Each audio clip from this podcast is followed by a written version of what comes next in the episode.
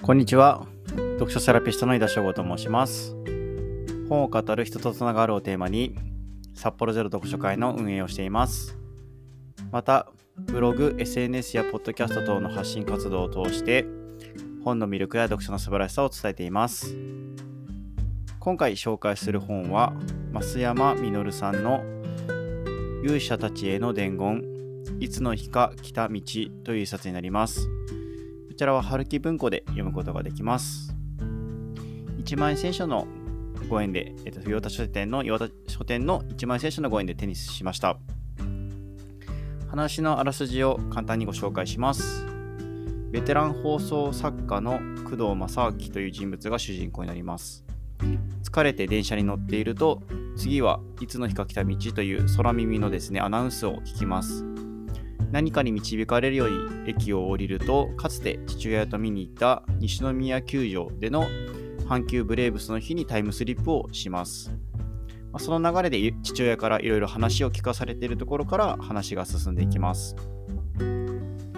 えっと、父親にですね、自分が未来からタイムスリップしたしてしてきたことを伝えようとします。体は少年のままであり、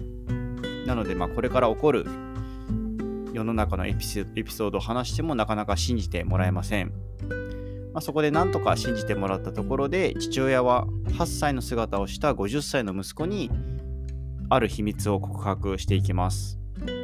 それは正明の知らなかった女性の話でして、まあ、その女性は在日朝鮮人なんですけれども、まあ、北朝鮮に戻ると華やかな生活が待っているという話を聞いていました。私自身はですね、北朝鮮の生活というものは見たことはないんですけども、まあ、報道とかで見たことはあったんですけども、実際にそその北朝鮮に帰った女性の生活というものは想像を絶するものでした。また、今は亡くなっています西宮球場と阪急ブレーブスの選手たちの話が物語の中で鍵を握っていきます。この本の中のテーマの一つが故郷、ふるさととは何かというものになります。北朝鮮に渡った女性の手紙の中に、ふるさととはきっと追い求めるものではなく、振り返った時にただそこにあるものなのかもしれないというふうにあります。さらに、私はそのどこともしれない永遠に漂う場所をふるさとと呼びたいのですというふうにありました。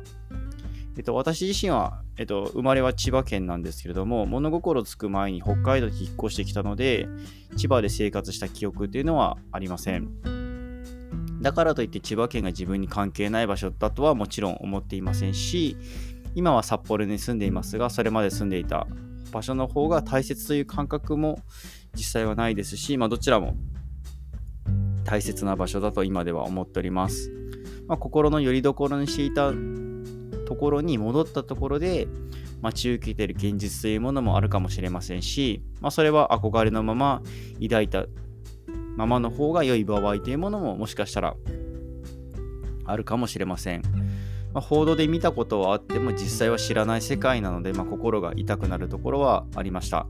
まあ、小説を通してであってもこういうことを知り触れることができてよかったなというふうに思っております。最後まで聞いていただきましてありがとうございます。運営している札幌ゼロ読書会は札幌市内とオンラインで開催をしています。また、選書サービスや読書に関する相談も承っています。詳細は概要欄からリンクをご覧ください。より多くの本好きの方とつながれるのを楽しみにしています。また次回も楽しみにしていてください。